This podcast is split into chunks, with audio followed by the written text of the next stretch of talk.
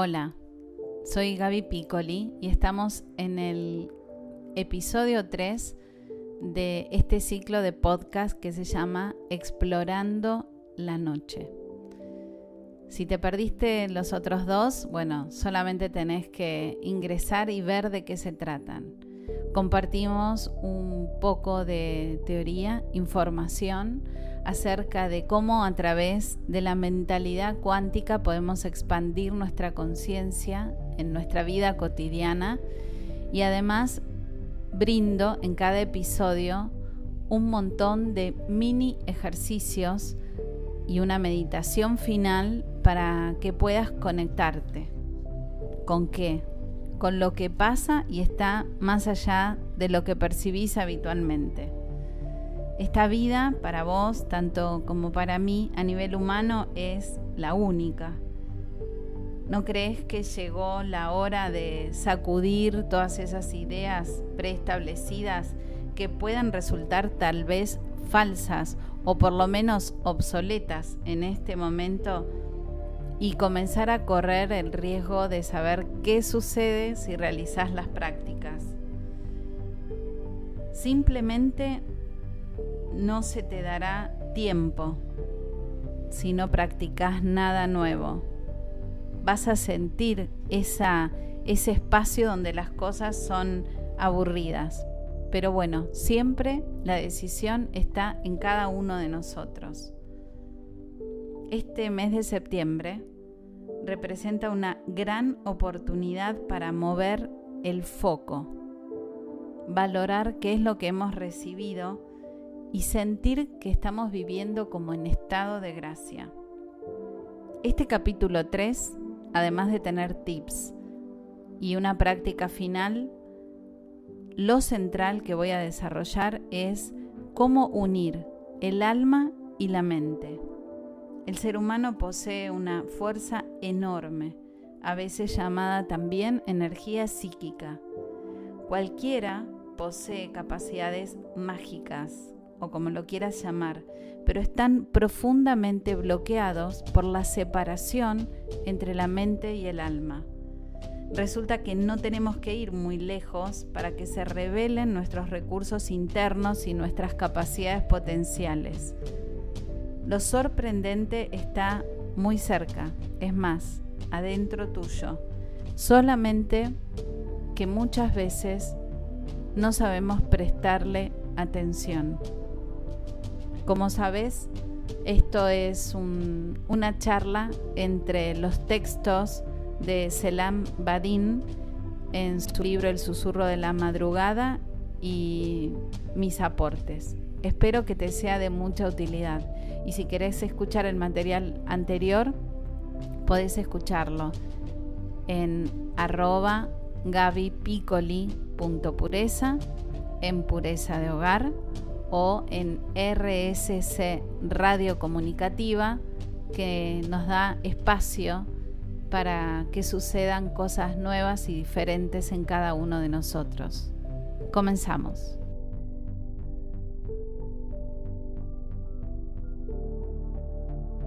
Bien,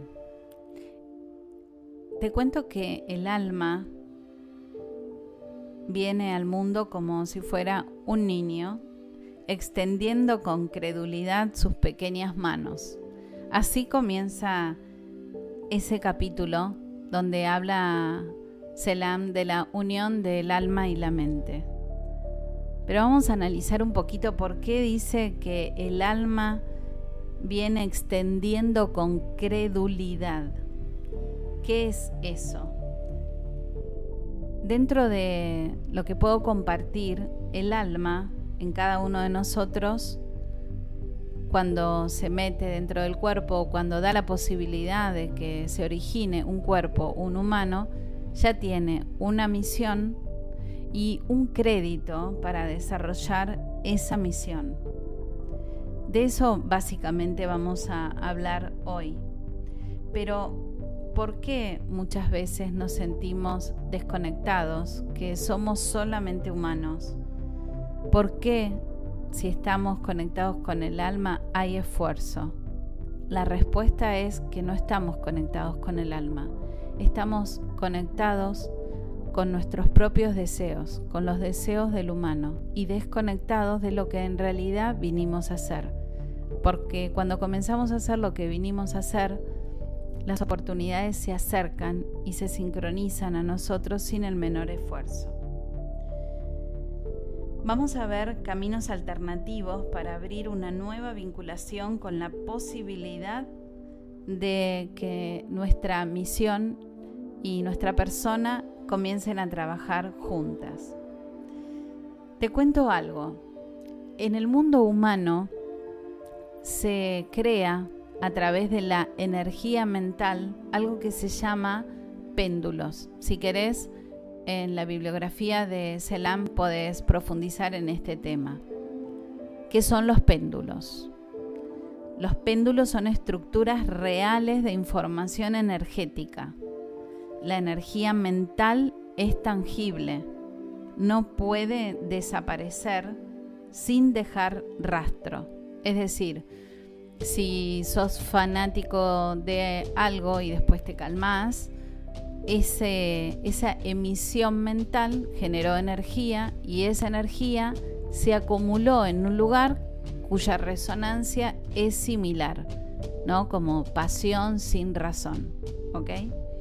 Cuando un grupo de personas comienza a pensar en una dirección, sus ondas de pensamiento se superponen sobre las otras y crean esas estructuras invisibles en un océano de energía, es decir, que los péndulos son estructuras reales. Y como son estructuras reales de energía, lo que consumen es energía. Y lo hacen a través de la atención irracional de cada uno de nosotros. Por ejemplo, un péndulo puede ser la pareja, donde la gente no se pregunta por qué, pero a veces sufre porque no lo tiene, o la vivienda propia, o tener una misión, o ser padres, o la comida, o el dinero, o los autos, todo lo que te imagines, que de pronto se te enciende la necesidad en la mente, aunque después indagas un poco y no entendés por qué estás trabajando en pos de conseguir eso, eso es un péndulo de energía. Bien. Desde el principio, para este capítulo, vamos a acordar que todo lo consciente lo vamos a relacionar con la mente y todo lo inconsciente con el alma, solo para este capítulo.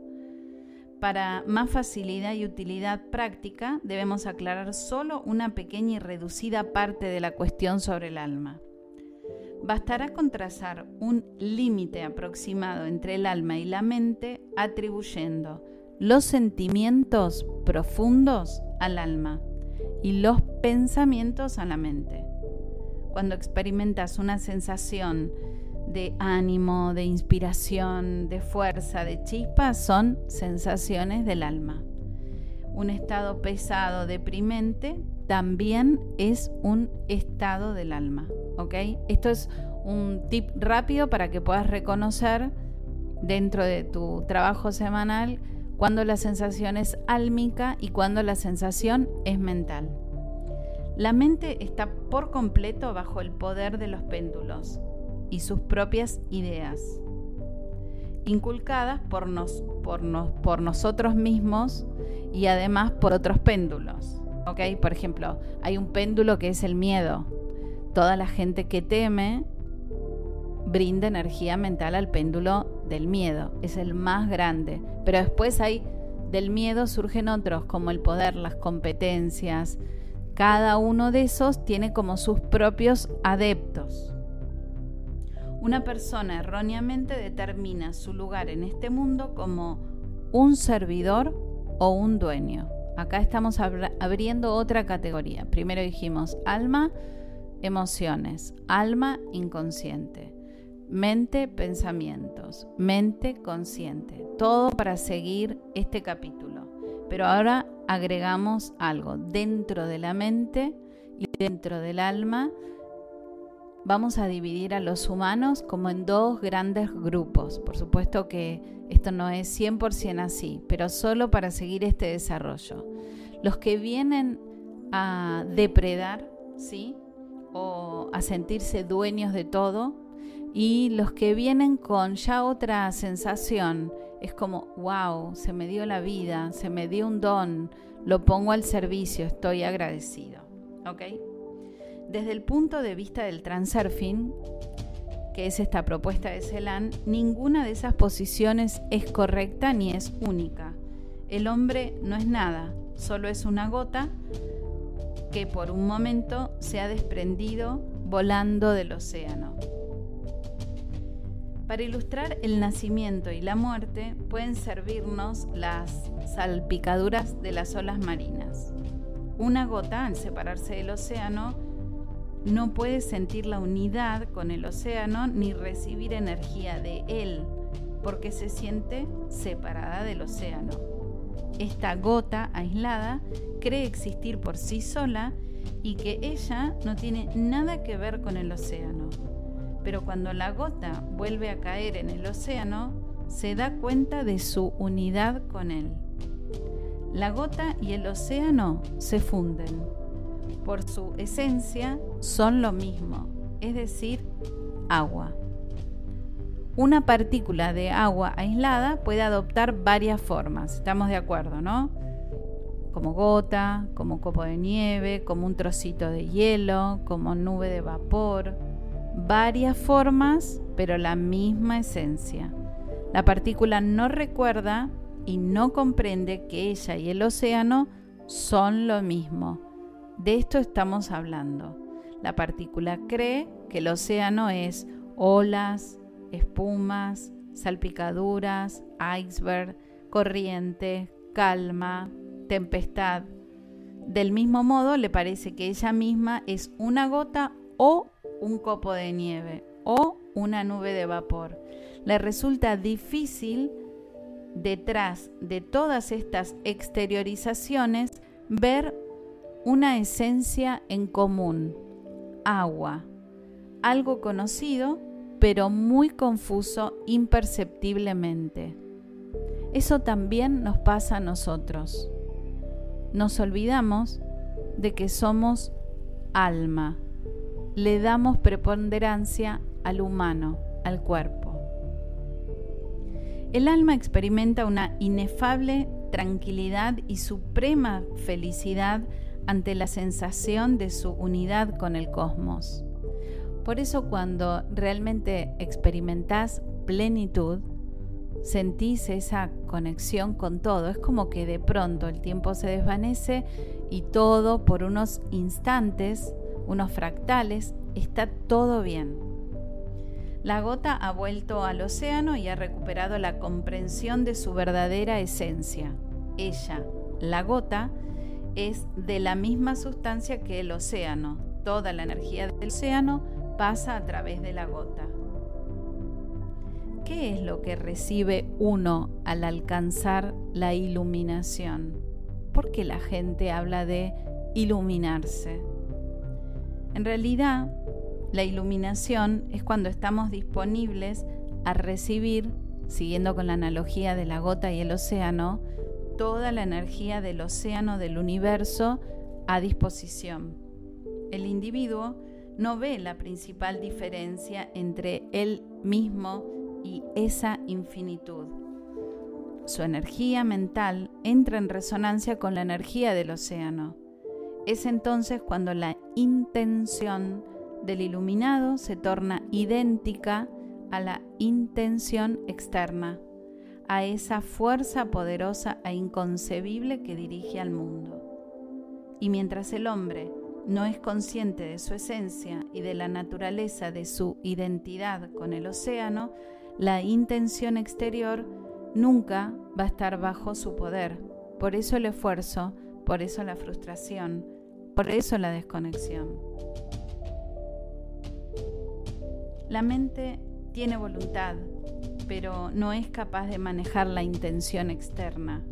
El alma es capaz de sentir su identidad con la intención exterior.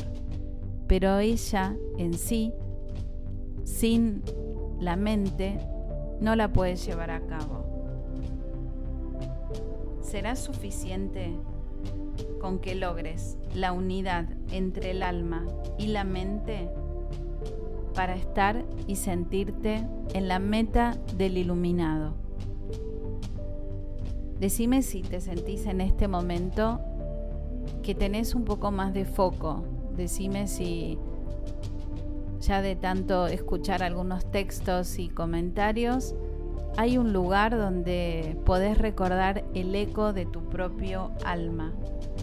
Porque con este foco claro de vincular el alma a la mente es que se abre y se da paso a lo que se puede llamar magia.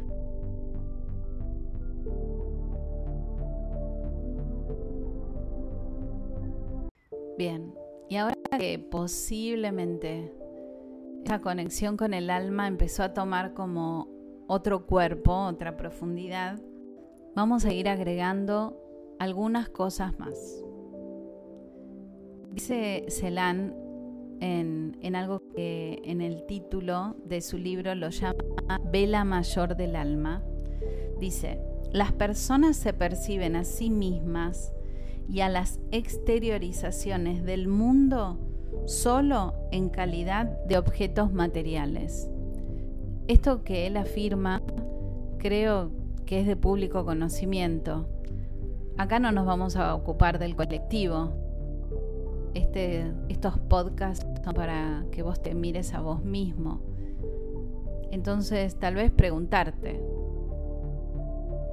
¿realmente pasas la mayor parte del tiempo percibiendo objetos materiales? Porque si es así, no me resulta poco lógico que estés alejado de la magia o de la fuerza psíquica o de los llamados milagros. Todos los objetos materiales tienen una esencia de la información energética común, imposible de comprender con la percepción convencional. Es decir, todo viene de la energía, desde una mochila, una caja, un micrófono, un modem, todo eso viene de una información energética. Es algo que se encuentra en el espacio de las variantes, ¿te acordás? ¿No? Lo hablamos en el primer capítulo de este podcast. El espacio de la variante es un espacio donde todo es energía. Está todo lo que ya sucedió, todo lo que no sucedió y todo lo inexplorado. Es algo que se encuentra en el espacio de las variantes y lo que determina la actitud de la realización material. El lenguaje de las descripciones abstractas, el que acostumbramos utilizar, solo describe demostraciones exteriores de una entidad de la información energética. Resulta imposible describir esta entidad primordial inequívocamente utilizando el lenguaje de las definiciones mentales. De aquí se origina la multitud de corrientes filosóficas y religiosas. Por ejemplo, si nunca vimos el campo energético del hombre, la mente no permitirá que se descubra a nuestros ojos así sin más, porque este hecho no se ajusta a su plantilla habitual mental. Y si de pronto estás en un lugar y te pareció percibir que la energía de una persona que estaba sentada en el mismo lugar que vos se movía un poquito como si fueran las ondas de calor cuando manejamos y vemos en la ruta y dudás inmediatamente y decís, ¿la estoy flasheando? Te va a ser de mayor difícil acceso a tener una conexión con las percepciones abstractas que son las que vos en realidad estás buscando. El, mecanismo de la percepción del mundo circundante sigue siendo hasta ahora un blanco podemos abordar solo sus lados aislados, fragmentados. Por ejemplo, con esto va a ser más simple. Las hormigas nunca vieron las estrellas. no han visto ni el sol, ni las montañas, ni siquiera el bosque. Simplemente es que su vista está organizada de tal manera que desde el nacimiento tratan solo con objetos cercanos.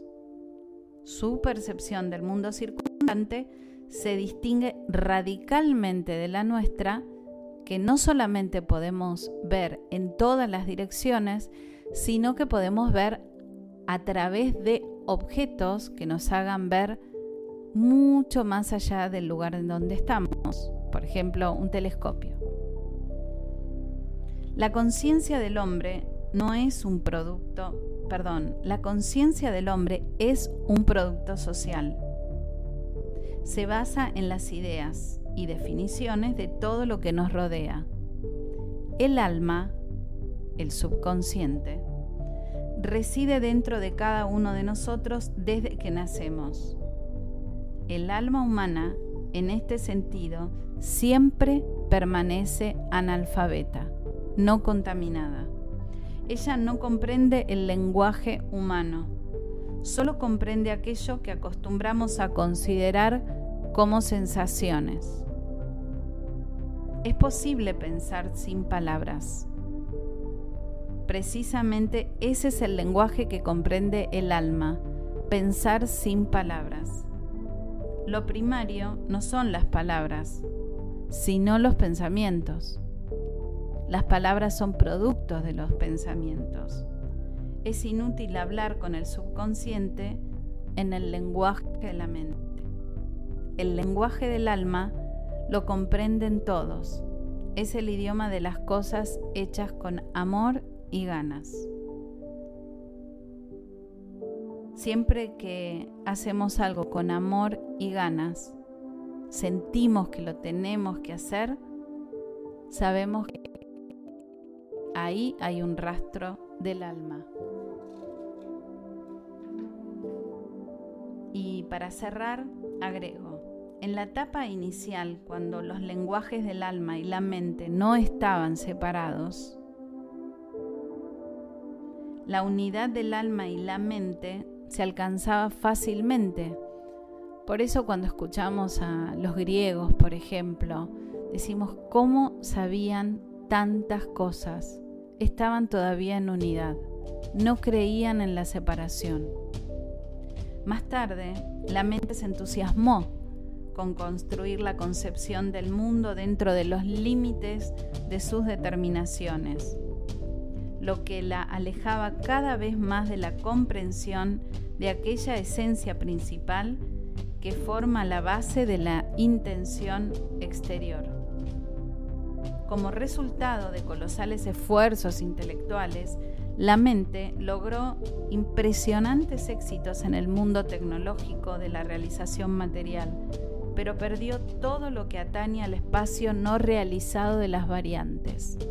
Está desconectado de ese lugar, de lo que todavía no bajó a tierra.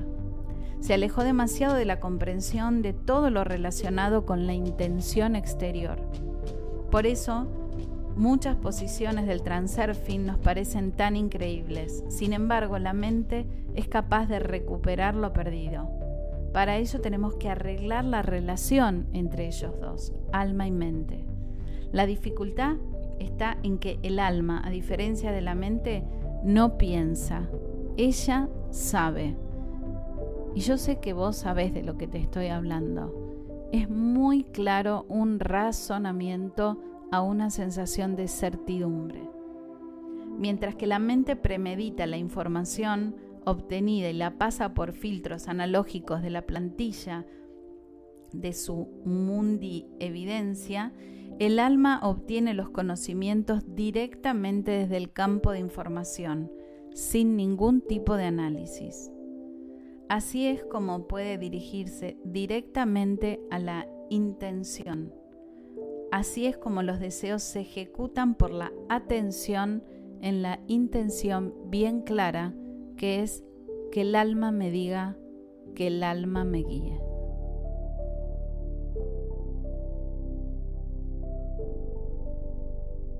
Bien, ya tenemos como lugares más claros del alma, ¿Por qué queremos la unidad del alma? Porque estamos en septiembre. Septiembre es el mes 9. Y no sé cuándo vos vas a escuchar este podcast, pero sirve la información. Es el mes donde se conecta con la información de nuestra misión del alma. Entonces, todo el especial del mes está dirigido a este, a, esta tarea. Si mm, querés, en Pureza de Hogar tenemos un talismán que se llama Plenitud del Alma. Así que si querés acompañarte todo el mes con Plenitud del Alma, genial. Porque realmente si te sentís que te falta como ese lenguaje abstracto, lo podés tener por destino, ¿no? Porque la lectura de esos números es como si fuera un password a me quiero acercar un poco más a ese lenguaje que no es de palabras. Bien, vamos a ir ya ahora un poquito a un espacio donde vamos a hablar más de la magia. Hay un título dentro de este capítulo del libro que se llama El mago dentro de ti y comienza así. Tu alma lo tiene todo para cumplir tu deseo. Yo podría cerrar el capítulo acá, porque en realidad la pregunta es, ¿cuán de acuerdo estás con esto? ¿Cuánto crees en esto? Pero con total honestidad. Sigo. Tu alma lo tiene todo para cumplir tu deseo. ¿Recordás el cuento del mago de Oz?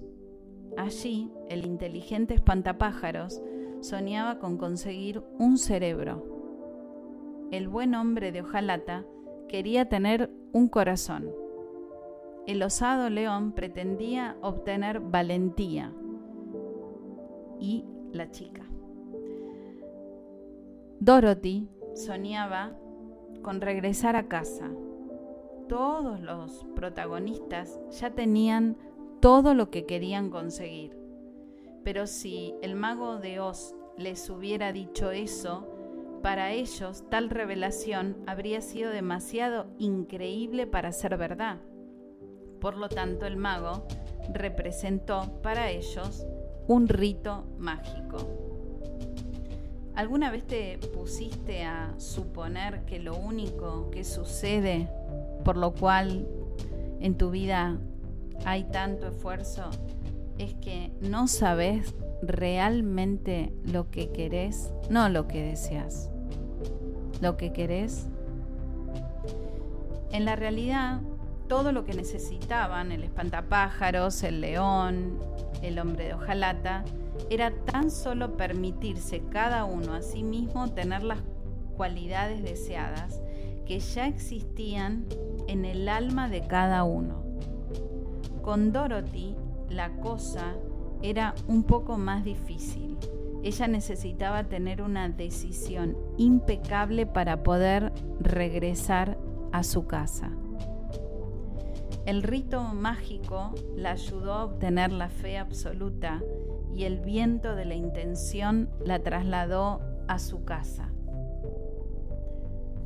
Yo no soy el mago de Oz, por lo que no te mostraré los ritos mágicos, sino que simplemente te doy una información. Tenés todo lo necesario, solo te queda ponerlo en uso. Eres capaz de todo, solo que de momento nadie te lo ha dicho. Eso dice Celan.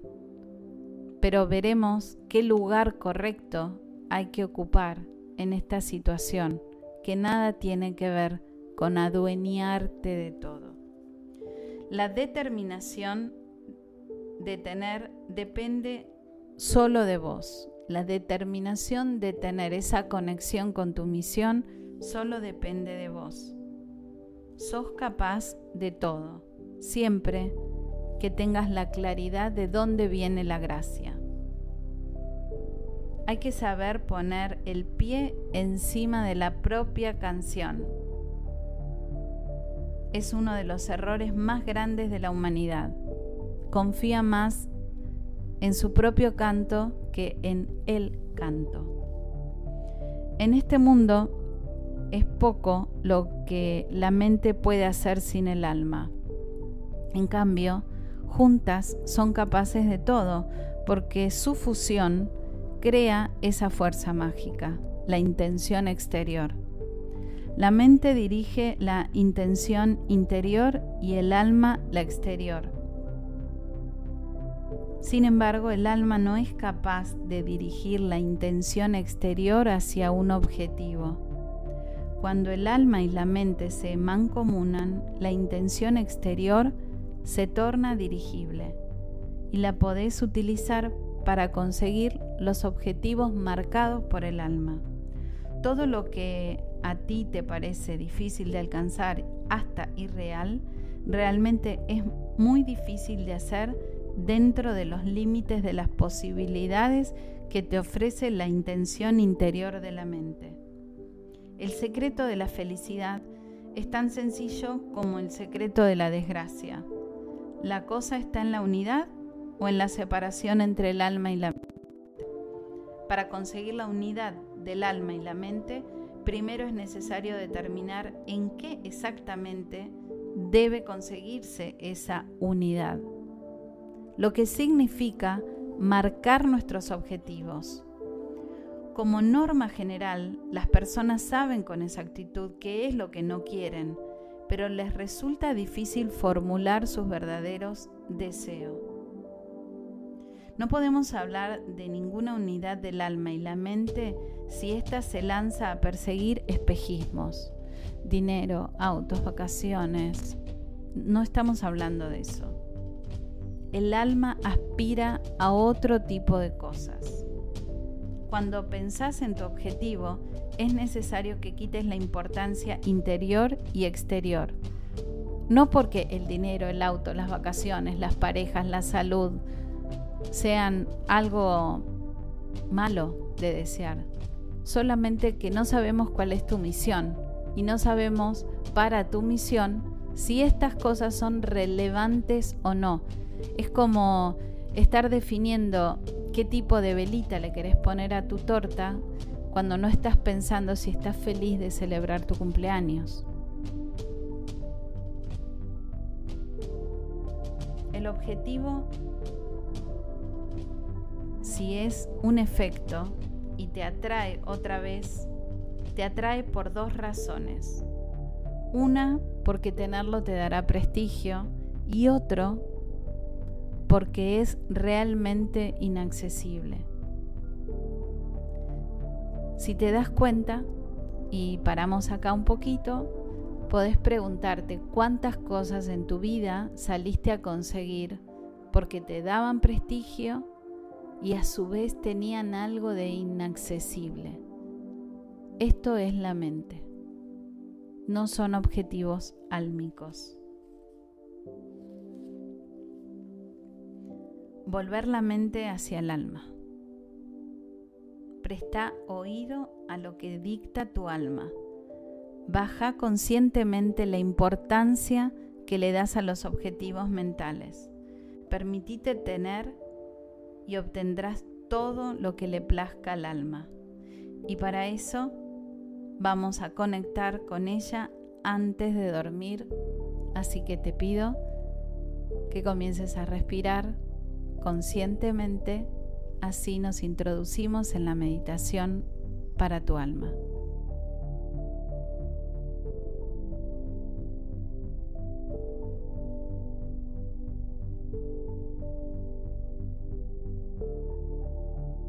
Bien. Esta meditación que vamos a realizar ahora forma parte de un grupo de meditaciones que en mi página, la de gabipicoli.pureza, podés encontrar en una sección que se llama Dulces Inconscientes. Y marcan un tono de disponibilidad a hablar de ese lenguaje que hoy estuvimos compartiendo, de ese lenguaje que no es el lenguaje de la mente. Así que este dulce inconsciente va a tener esa estructura, unir el alma y la mente. Vos podés ponerte ahí en ese modo, en esa intención. transformar este momento en un punto y entregarlo al vacío. Vamos a suponer que lo estás escuchando ya de noche. Te va a ser muy simple porque es traer todo el día y meterlo en un punto de luz. Pero vamos a suponer que estás escuchándolo por primera vez y no sé, es la tarde o la mañana. Puedes hacer la práctica y pedir que antes de dormir recuerdes esto que hiciste. Es como programar subir algo a las redes, ¿no? Bueno, esto es igual. Vos podés programar una conexión con tu alma y con tu doble cuántico, aunque sea de día, porque tal vez a la noche sos de aquellas personas que apoyan la cabeza en la almohada y queda dormida enseguida. Así que no sé cuál es el momento, pero lo programás. Y para volver la mente hacia el alma y hacia el despertar, vamos a decir que lo único que queremos es realmente recordar lo que vinimos a hacer. Y para eso reconocer, ojos cerrados, toda la atención a la respiración, que lo único que hace valioso este momento es que podés deshacer. Y de este modo cancelar a través de tu intención todas las interferencias que pusiste consciente o inconscientemente para estar conectados con tu esencia.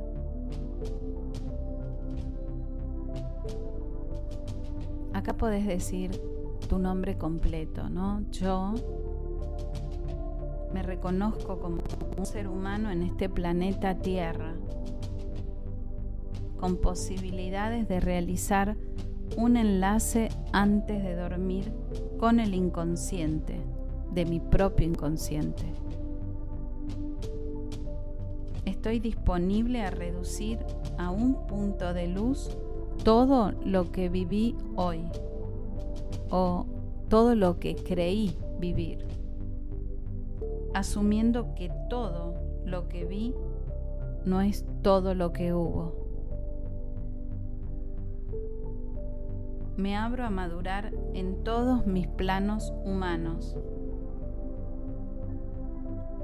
Suelto todo y me transformo en una hoja en blanco para que todo se origine de la nada mientras duermo e imagina que este punto blanco sube y sube.